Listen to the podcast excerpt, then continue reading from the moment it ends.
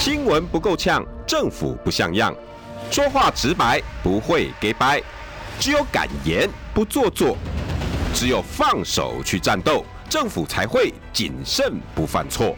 周一到周五晚上六点到七点，罗有志有话直说。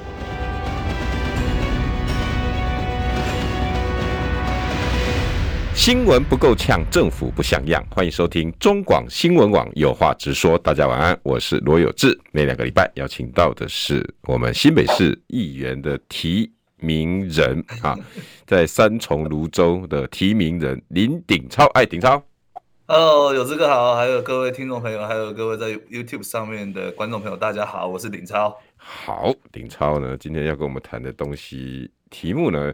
我明明没有写这么狠，奇怪为什么后来还是这么狠的题？没有没有改就算了，反正大概是这个意思。那个是后半段啊，那个是后半段，那个是后半段。对，那第一第一半段呢，我们不要造成那个那个来宾的困扰，来宾的困扰的。但是我要纠正一下，那个顶超有两个错，是是，第一个错。是我跟你讲，那个、那个、那个，在在选举哈，称谓很重要。你记不记得警察不是叫阿姨，然后就被人家投诉，对不对？然后那个那个不是有个早餐店老板娘说，为了那个制制作早餐的品质，请勿叫阿姨，有没有？哦，我跟你讲，要要写人家的称谓，不要写老板娘。哦，要写板娘。板娘，板娘，对，老要把它 delete 掉。所以我有可能流失了一票这样子。对呀、啊，我们板娘就不会投给你啦，对不对？你加个“老”这个字，对不对？抱歉，抱歉，抱歉。第二个错是什么错？你知道吗？是，哎，这么漂亮的女孩子，你不找个地方不用戴口罩的吗？是不是？嗯、也是，对不对？你第二就是没有照顾到观众的福利，你只照顾到听众的福利。你身为三重泸州形象最佳、最有服务热忱、最能体会老百姓民之所欲，你竟然犯这两个错，对不对？不应该。来，你自己介绍。好，我要介绍的是我们那个在三重泸州各有一家早餐店春米铁板吐司的老板娘 Sammy。那 Sammy 跟他先生都在呃以前都在金融界，然后。呃，对，怀抱着有开店的梦想，嗯，所以原本在泸州开了一家早餐店，那生意太好了，所以在三重又开了一家。好，有先生，那很高高兴你邀请你今天来，好，拜拜拜拜啊。哦，不是啊，哎，有志哥、顶顶超哥，还有所有的各位听众好朋友们，大家好。对，其实哈前半段呢，我们要讨论的是。鼎超本来本身自己的专长，然后有关金融和财政财经的问题。那你邀请春米吐司的老呃 呃板娘板娘，我差点要少一个听众了。那个那个他也是有相关的背景吗？对的，就是我觉得，因为这几天大家其实新闻在金融的这个话题上啊，我是觉得说大家可以从有志哥的节目里面，不是只有政治。我们多，我们多多多呃多面向的去讨论各个社会的议题。嗯嗯。那其实现在有一些通膨的议题哦，那我可以先跟大家开个开个场好了。OK。就就是呃，其实因为疫情的关系，所以呃，美国美国的 Fed，美国 Fed 它在呃去年开始进行对联准会开始进行宽松货币宽松政策。嗯。货币宽松政策，然后它但是它的货，它想要仿效二零零八年的时候金融海啸。用货币宽松政策来刺激整个景气，就一直印钞票，一直印钞票，一直印钞票，一直印钞票，一直。为什么美国可以做得到呢？因为大家都是用美金算的，所以他就是有这个底气啊。他印多少钞票就是真的钞票啊。台币就不能这样印哦，台币不能随便换 量量化宽松，开玩笑。对，但是二零零八年那时候有效。可是，在我们这个疫情的状况下，而且但是这次的宽松政策印的钞票是还是比二零零八年多了十倍哦。哇，这个。对，多了十倍之多。嗯，然后，但是问题是，反而没有效。哦，为什么？奇怪。那最大的原因，其实因为当初，其实，在二零零八年，呃，Fed 在印钞票的时候，其实大家还比较愿意拿出来花钱。嗯。可是因为疫情的关系之下，大家其实花钱的意愿没有那么的高。嗯哼。所以钱流向哪里去啊？钱流到两个地方，一个股市，一个房市去。哦，对，所以它并没有刺激到所谓真正的景气，然后反而还造成了通膨的发生。因为钱没有流出来，让我们大家消费嘛，对不对？对，因为钱没有流出来。那有时候我这边提供一个数据啦。OK，不好意思，前半段我们就讲一些数据的东西。没问题。呃，这呃，在二零二零年的三月的时候，其实全球的股票的市值是在六十六十兆，嗯，六十兆美金，全球股票。可是到年底啊，二零二零年年底哦，其实全球的股票市值已经到一百兆了，一百兆美金，都虚胖了。对，都虚胖了，都都虚胖了。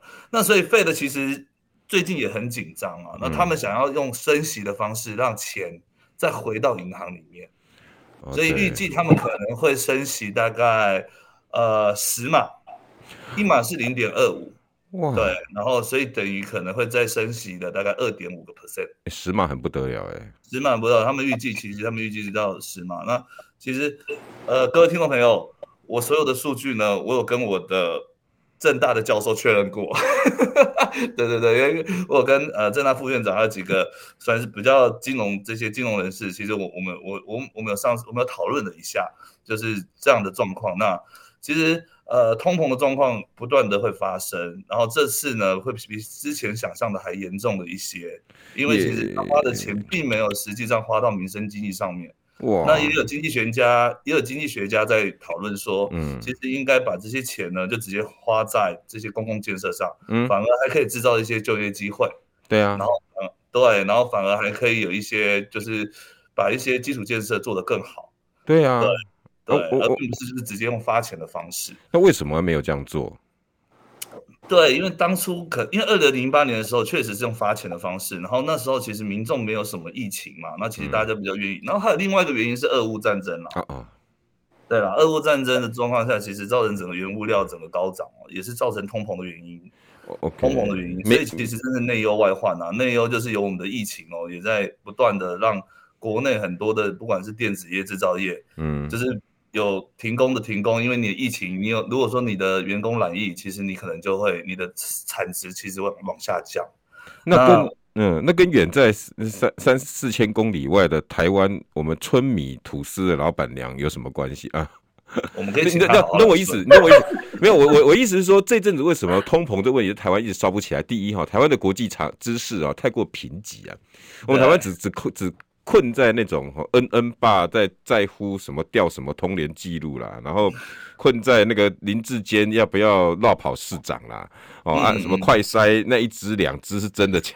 我们我们好像不太在，所以很多会有很多大灾问说美国通膨关我什么事？哎、欸，台湾无感呢、欸。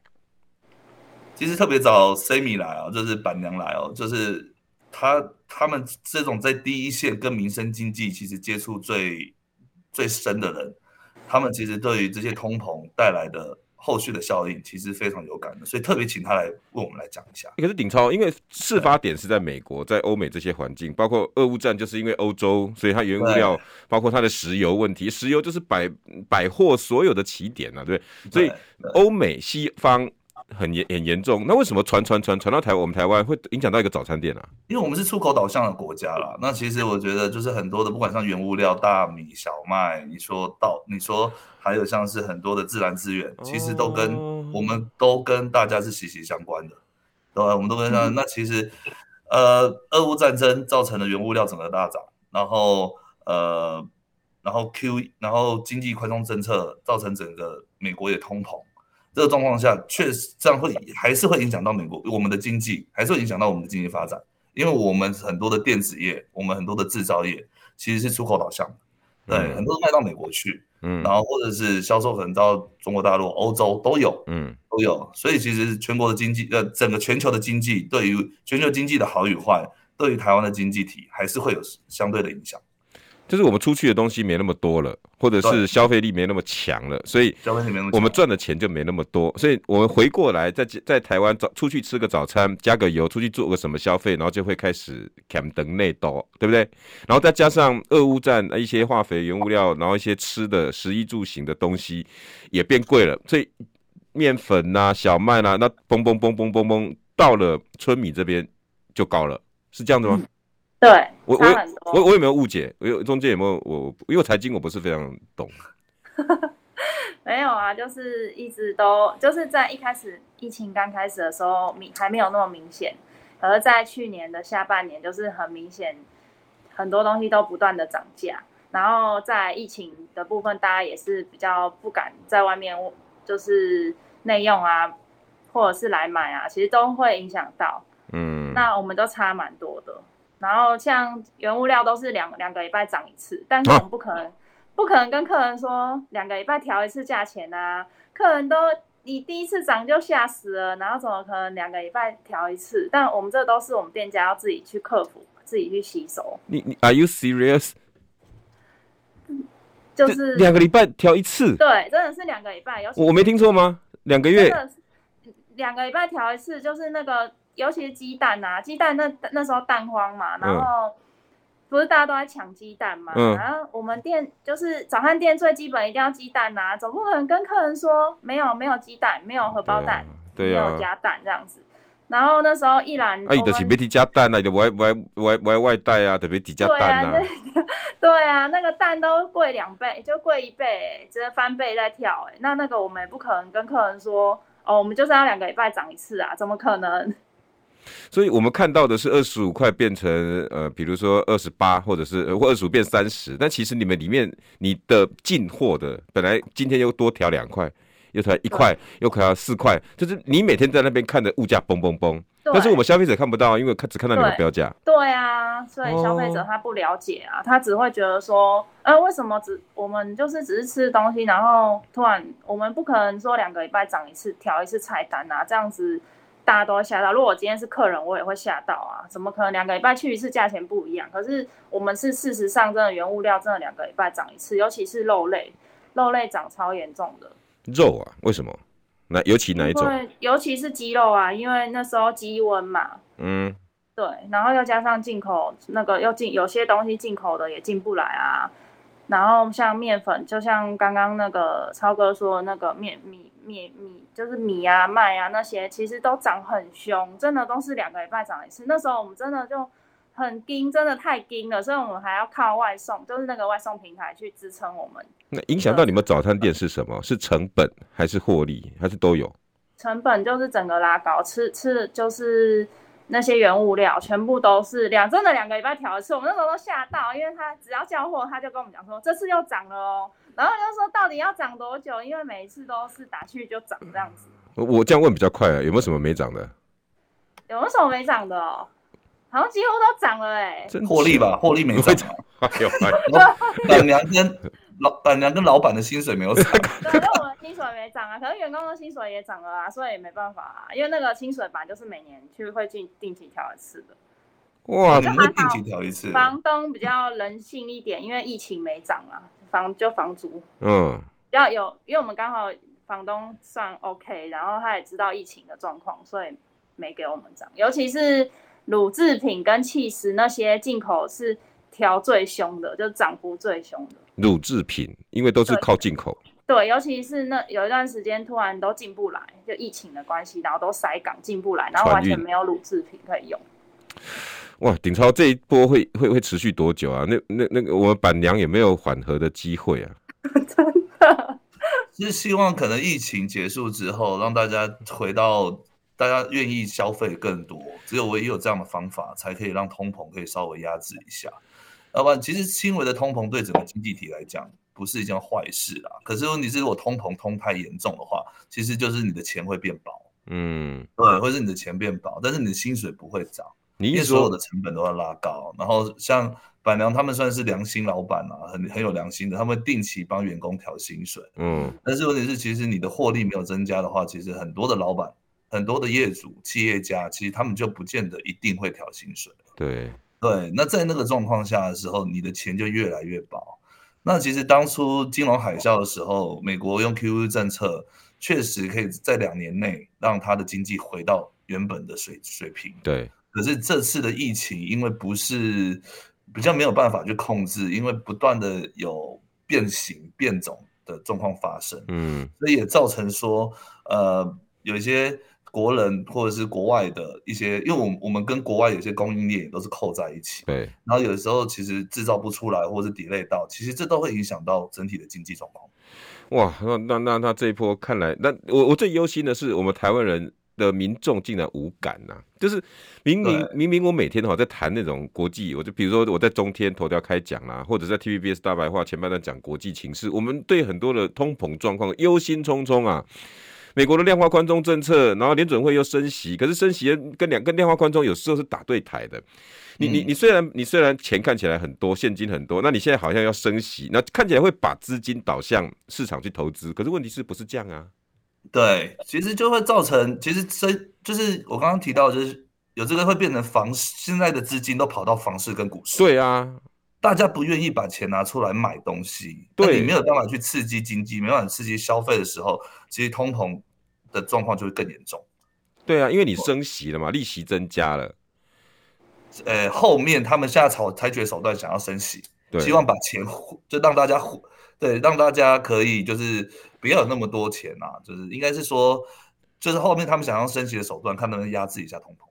对啊，可是你这样子烧着烧着烧着，然后就这些议题，我们看起来这么的巨大，连拜登搞不好十一月二十六号，十一呃，抱歉，十一月的期中选都因为这样子挂掉，哎，有可能哦。我们台湾竟然无感，然后只会只会指着我们板娘说：“你们东西怎么越来越贵？”你东西越来越贵，真的，当老板的鸡蛋变小颗，当老板都相信很多店家都会一直被骂、啊。有人说他们鸡蛋变小颗啊，你 我们现在不知道会比较买，因为我知道大大有有有品质有是不同嘛，会你们会这样子吗？或者是没有、欸，我们都正常哎、欸，就是还是要尽量顾品质啊，不然客人也会跑走啊。哎、欸，好，那你既然讲到你们正常，你你们叫做春米什么？春米铁板吐司，铁板吐司，什么叫铁板吐司？就是我们是用那个铁，我们比较特别是用铁板去烤的吐司，对，而且我们吐司是用豆浆做的哦，所以可以来吃。吐司用豆浆做的，对，为什么？因为我们就是想要跟人家不一样，因为我们不是不是一般的早餐店，我们吐司一我们吐司是用豆豆浆然后去制作，所以就是它比较 Q 也比较。软就是比较有香气啊，所以所以成本也变高，变本变比较高嘛。对啊，我们都没有，我们都没有换过，我们三四年来都是用豆浆的吐司，然后也是都没有涨价过，是真的在今年年初才第一次涨价。豆浆吐司，哎、欸，我还第一次听过，哎，是制作豆浆过程里面上面类似那种薄膜做皮，然后慢慢的做成的吐司，还是里面在发酵的过程放放有掺豆浆的原味道？就是发酵的时候，它就是用豆浆去制成的。哦，然后我们又用铁板去烤，所以更香。哇，豆浆的酵再加酵母发酵出来的面粉，然后再去用铁板，然后烤到有一点点焦，很好吃哦。哦，哎哎，那那特别，很特别。那那问问题是，如果听众朋友现在车开着开着，想要下三重交流道，那怎么去啊？哎、欸，不要真的，三重交流道旁边而已啊，上次让他下来左转就到了。不会，哎、欸，不会，这现在造成三重交流道，大家突然都都转弯，然后要下。没有啦，我们现在也没有，现在已经早早餐店早餐店而已啊。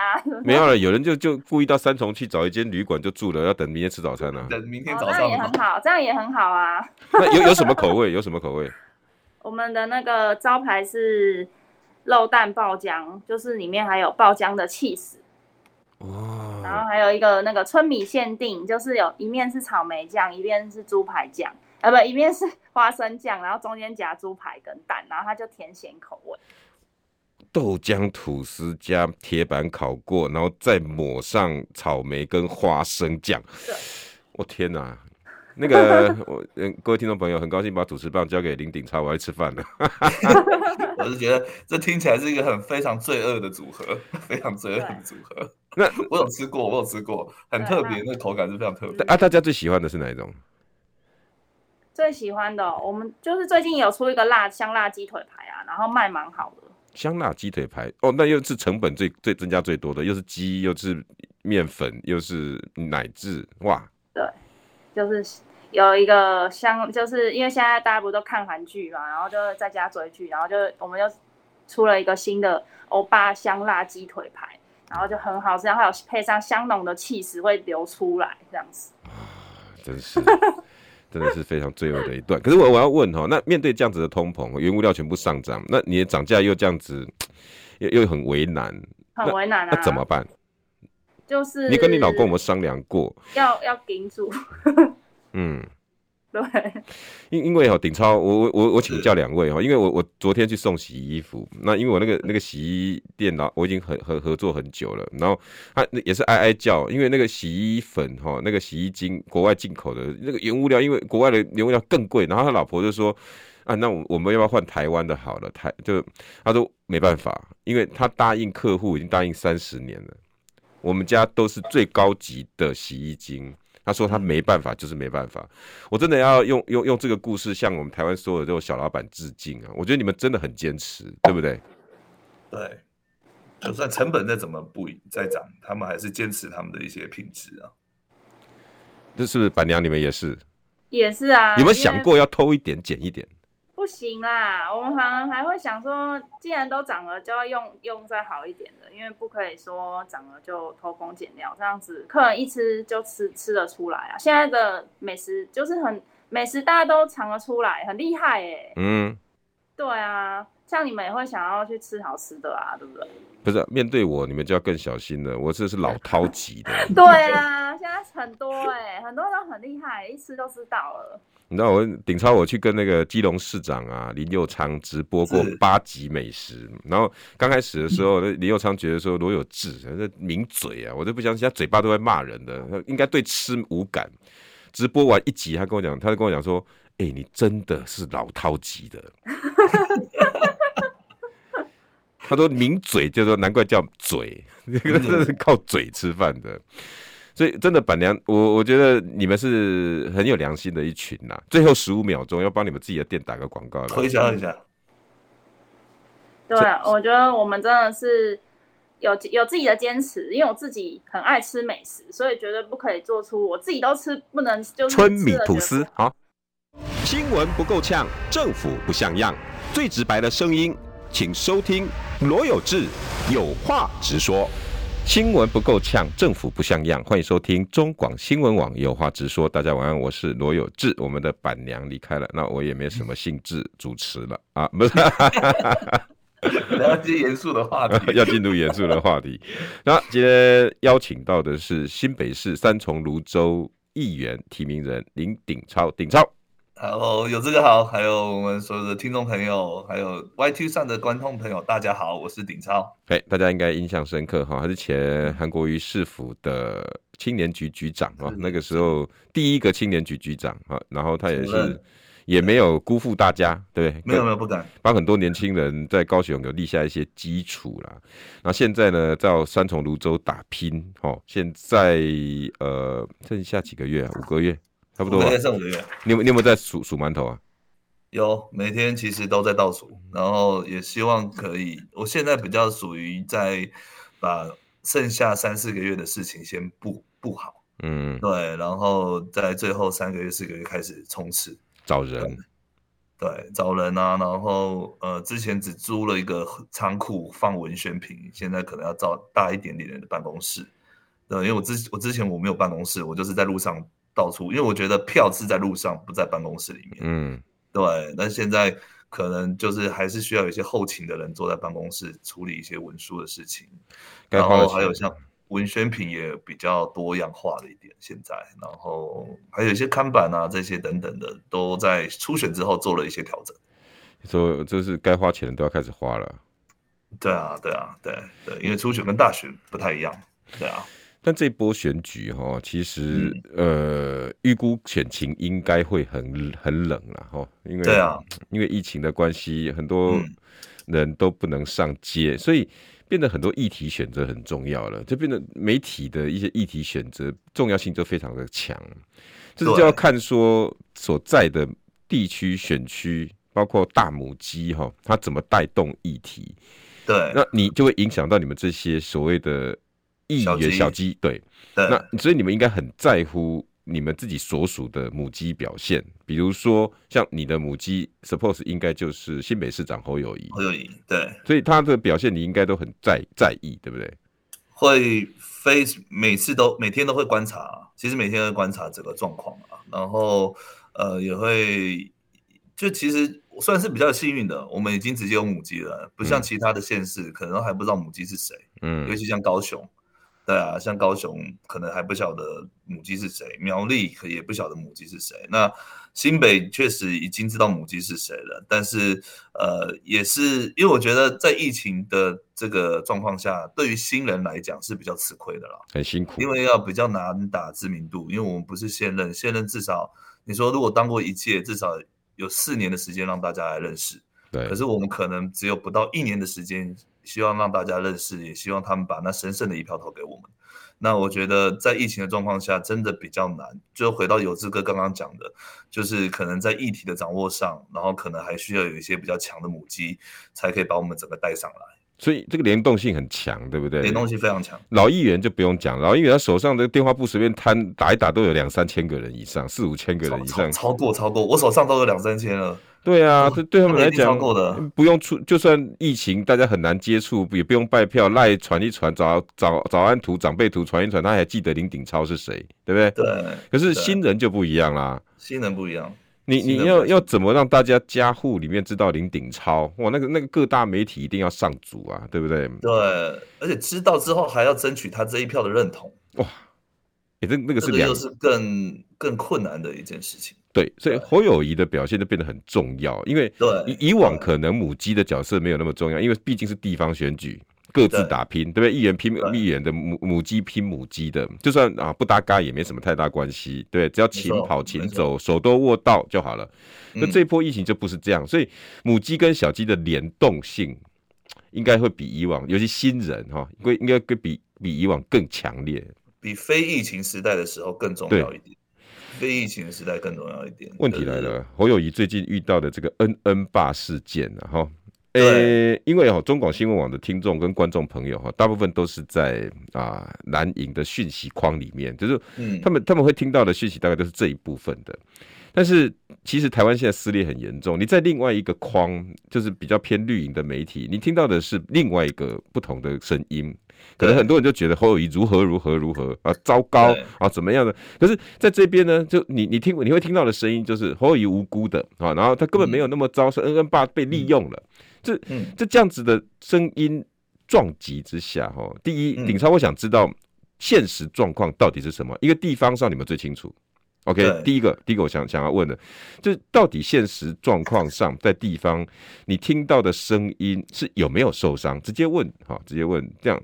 第二哈，呃，这样子的一个受伤状况，如果真的有受伤哈，如果没有受伤，那那你是怎么看？那如果真的受伤，真的受伤，呃，对于你们的选情会有很大的影响吗？我想，呃，我先我先从我想帮大家先复习一下嘛，就恩恩爸的这个、嗯、这个整个过程，嗯，那就是十月四月十四号他们呃开始就是恩恩出现了状况。然后在六天之后，那送到医院，然后这中间就是跟消防局或者卫生局，还有一九二二的这些联系的状况之后，嗯，然后恩恩送到医院，四月十九号小朋友离世了，嗯，那那呃五月二十七号，恩恩爸开始要求新北市政府，然后公布相关的资料，还有录音带等等的相关的资料，那。回到刚刚的第一个问题，就是有志哥问我说有没有受伤？你在地方感受？我对我跟有志哥报告有哦，真的啊！你你在拜票的过程跟接触这些群众有啊？因为我觉得三重泸州的民众比较，我们这边绿大于蓝嘛，绿大于蓝多一点点。对，然后当初其实四年前，四年前呃，侯市长第一次虽然很高票，但是他在三重芦洲加起来的票还是输苏贞昌哦。哦，真的啊！啊，对对对，是唯一一个，我应该记，应该记得没错，好像输了八千票吧？哦，那个不得了，因为他是一百零一万摧枯拉朽的票数，哎，对，但是三重芦洲这一块是输的哦。哇，天哪！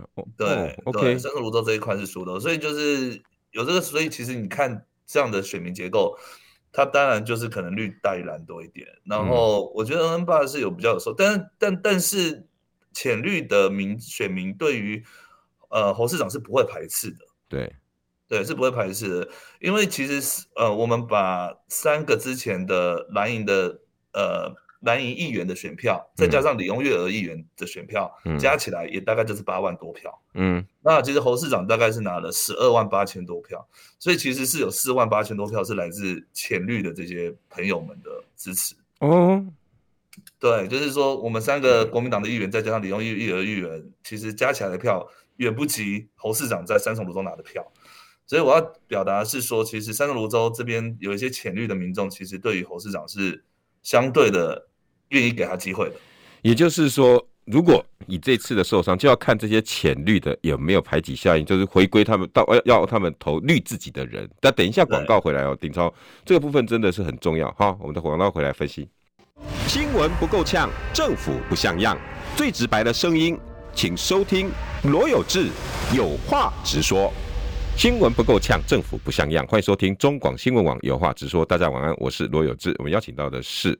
新北市议员三重芦洲最艰苦奋战的林鼎超，来，鼎超，有志哥好，还有所有听众朋友，还有 YouTube 上面的观众朋友，大家好。你意思是当初？在侯市长第一次选的时候，他的票数是远远大过议员的。那也就是说，侯市长跟议员不同的是，议员可以掌握到他们自己的票仓，但是没不没办法外溢。但是侯市长竟然可以外溢过这些议员的票，可能蓝蓝绿壁垒分明状况下，侯乙还可以再拿到一点浅绿的票，杀出一个血路。But 这一次很可能就会没有了，或者是少很多，是这样吗？我认为会少一些，我个人认为少一些。我觉得因为连任其实通常呃。有志哥跑政治新闻那么久，嗯，我觉得大部分其实连任的，呃，不管是总统或是首长，其实都会少，除了蔡英文以外，呃，除了蔡英文以外，对，除了蔡英文以外，但是就是说从郝龙斌、马英九，然后朱立伦，对，对对，其实都都有少，都有少，都有少，对，那呃，我觉得，我觉得他现在比较大的问题就是，当然我刚好看到板上聊天聊天室里面，我也想回答一些聊天室朋友，你你说，对，没有错，就是。呃，侯市长完全是遵照可能中央指挥中心的一些 SOP 在做，对。但是我我觉得，我个人，我我自己待过公务机关，嗯，我个人觉得，就是既然侯市长答应在五月三十一号的咨询的时候答应说要公布相关的资料，嗯，其实就不要客气，就全部公布吧。嗯。懂我，这是我的看法。对，这当然我知道里面可能，因为我看到消防局长也说，里面牵扯到很多的同仁的各资，然后里面牵扯到很多的这些法条的问题等等。嗯，但是其实我觉得，呃，既然已经，既然就是说，既然已经有答应说要提供所有的资料给 2N8，其实我觉得基本上你就把资料准备好，嗯，就全部公布给大家听听看，而并不是到最后。当然，我觉得你说私底下。给媒体这件事情，我都认为这个是不应该发生的。嗯，对，这都是认为是不应该发生的。但是问题是，你说后来《镜周刊》把所有的语音档全部公布了，其实那个对侯市长来讲，真的是蛮受蛮受伤。所以你认为他这次的伤是伤在说了却没有做完整，然后答应的事情没有完全做到？在公务员上面，你因为鼎超你也做过一年多的公公呃局长，对，所以你你以这样子的感受说啊，你讲的就把它做好就好了嘛。我我我承认，就是说，其实在我进在公务体系之后，其实以前我们常去政府机关办事啊，有时候觉得说怎么那么慢，怎么那么麻烦，要补很多文件等等，很很很烦，很烦，真的很烦，然后要跑很多科室局处。科室局处，你要过法制，你要过你的法务专员，你要过什么主计，你要过什么一大堆，然后过你的会计，你才能把钱才可能拨了。然后，对，然后其实我后我我，我知道鼎超特别印象深刻，因为你自己自在当青年局局长的时候，有时候来找你的不见得是青年，反而是很多商业的，那应该其实跟经济局那个那个或者经发局有关，对，但是却来找你，那你你的做法是干脆。局长，大家找一找，或者侯市、韩市长给你们的权限就是啊，不然大家来开个那那个，那帮这个人解决问题。可是不是不是每个每个市长或者不是每个市长市府可以做到的事情。OK，懂懂懂，原来你是这样想，嗯，对对。那你说像这次，你看像卫生局跟消防局中间的联系，我我我听那个录音带，感觉是除了横向横横向沟横向沟通的这上面，其实我觉得出了一些问题上面。嗯，对。那其实我觉得呃，是我自己小孩其实有染疫。我我我之前在呃之前在记者会有讲过，我两个小孩其实都非常的小，一个四岁，然后一个两岁，嗯，那都是属于没有办法打疫苗的那一群。对，那当然最近有那个听说是呃五岁以下的 EUA 已经过了，五岁以下疫苗的 EUA 比较过了，可是问题是到底什么时候打，其实还是遥遥无期啦。对，其实还遥遥无期。那那呃恩恩爸他的这个事件，呃，我觉得如身为一个家长啦，如果家如果小朋友真的没有特别的严重，我小我小朋友两个都染疫，但是他们两个就活动力都十足，嗯，但是一定是特别特别的严重才会拨起拿起电话拨电话到一一九或是一一九二二，懂，嗯，有道理哦，不会我无故没事打一九聊天的，不会没不会不会没事打这个电话给给给，就是说我我测出来我也很紧张，然后我妈妈也很紧张，嗯，然后我我很多的亲戚说直接送医院，嗯，可是问题是医院搞不好更危险，因为收的是中重症的病人，对。对，那看他说，哎，其实活动力也十足，那有发烧啊，有退烧之后，哎，看起来也还好。哦，那可能就没有太大事情。所以其实站在一个家长的立场，我没事不会把，我没事不会拨那个电话给消防局，没事不会拨那个电话给政府单位。对，当我们拨那个电话的时候，其实是真的已经蛮严重了。嗯，同意，一定是这样，一定是这个样子，对，一定是这个样子。那当然，呃。在五月十三号的时候，我去查了一下资料。五月十三号，中央指挥中心，中央指挥中心有开了一个绿色通道，嗯，就是好像给六岁以下的小朋友，什么意思？就是好像呃，如果是你家里是六岁，就是为了这件事情，因为他是四月十九号发生离世，呃，就是离开人世间。然后五月十三号的时候，中央指挥中心为了这个这个案子，好像就有改变他们里面的内规，如果是六岁以下的。进来，他们会有个比较快的绿色通道去。可是我说实在的，我身为我小朋友两个都是五岁以下的，六岁以下的，其实我都没有收过相关的讯息。因为是因为我为了要 我为了要了解一下，说那到底政府做了什么，所以我特别去找了一下，到那个网站里面找了又找，哎，才看到说啊，五月十三号有做了一条这样的规定。其实我我的想法是说，不管是地方政府或者是中央政府，其实。可以透过幼稚园、透过学校来跟我们家这些家长说，我们有一条绿色通道给你们这些六岁以下小朋友的家长。嗯，只要你们这些六岁以下小朋友的家长发现高烧不退，或者是活动力下降，或者是有任何的、任何的，就是比较更严重的这些病症发生的时候，嗯，其实应该要直接打这个电话，然后可能消防局或者是。单局处就可以决定是不是可以派车了。等等，你的意思是说，在发生恩恩事件以后，四月十三号来，要四月九号十九号离世，然后五月十三号中央有发布一个新的命令，因为原原本的命令就是大家看到了嘛，一九二二一定要经过要经过一九二二认证，然后转介卫生局，卫生局以后再找有没有医院有没有什么，然后在一一九再派车，就是今天恩恩遇到的状况。但是其实中央流行疫情指挥中已经开一个绿色通道了，然后这个绿色通道就交回给地方说，让你们自己去处理这件事情。但是你那时候孩子是五月多染疫，你去找你在新北新北市却没有感受到这个绿色通道，是这样吗？没有感受到这个绿色通道，没有感受到绿色通道。我是今天为了去就是更了解说到底有没有做一些改变，所以我去找了资料，就好像有。五月十三号，他们就说你打一九二二，如果你的小朋友是六岁以下的，那你他们会有另外一个，好像另外的另外的线开始帮你负责。嗯，对对。哇，那可见是我不知道这件事情啊。所以我我今天没去找，我不知道这件事情。可见新北市政府在宣宣导上或者是执行上面，确实有慢半拍的现象。所以我才说，呃，当然 SOP 这件事情是中央政府定的，然后你说。我我我觉得恩恩爸的，因为他们家真的是一个小孩，就是所有的家庭的全部。然后小孩的离开真的是不是所有，不是任何人愿意看到的。嗯，对。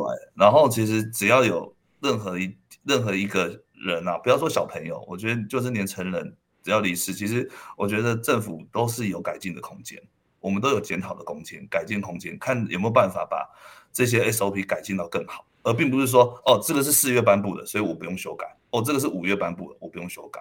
我是认为这都是滚动式调整，滚动式可以去去做一些修改的。同意。那我意思，我所以，我才会写说，呃，鼎超，你认为是因为我这个标准有点有点重了哈。侯友谊有错，那本来应该是说侯友谊需检讨。就是第一个，在接到这个案子的时候，你说要公布，那就其实就是很精准的，就是公布，该给的给，我们就就给你，该给就给，对不对？第二。那就在整个执行上面确实有问题嘛？因为横向联系，因为你当过局长，那横向联系上，如果在韩市长的时候没那么难，为什么现在会变成那个光那个通话？我一看见我打给卫生卫生局，再打个一九一九，再打我一九一九，我我不知道到底哪里出了问题，但是就是出了问题。第三个，你认为说中央已经有一个新的指引下来，可是你你的孩子就这么刚好在那时候染疫，可是你却没有感受到这个新的绿色通道指引，对。对，所以我没有感受到这种东西。所以我我这样标题对吗？你同意吗？哈，侯友谊有错哈，但是罪不至死，有没有解方？你你你，因为你当过局长嘛，现在侯友宜现在状况到底怎么样？你觉得有没有？要是你，你有没有解方？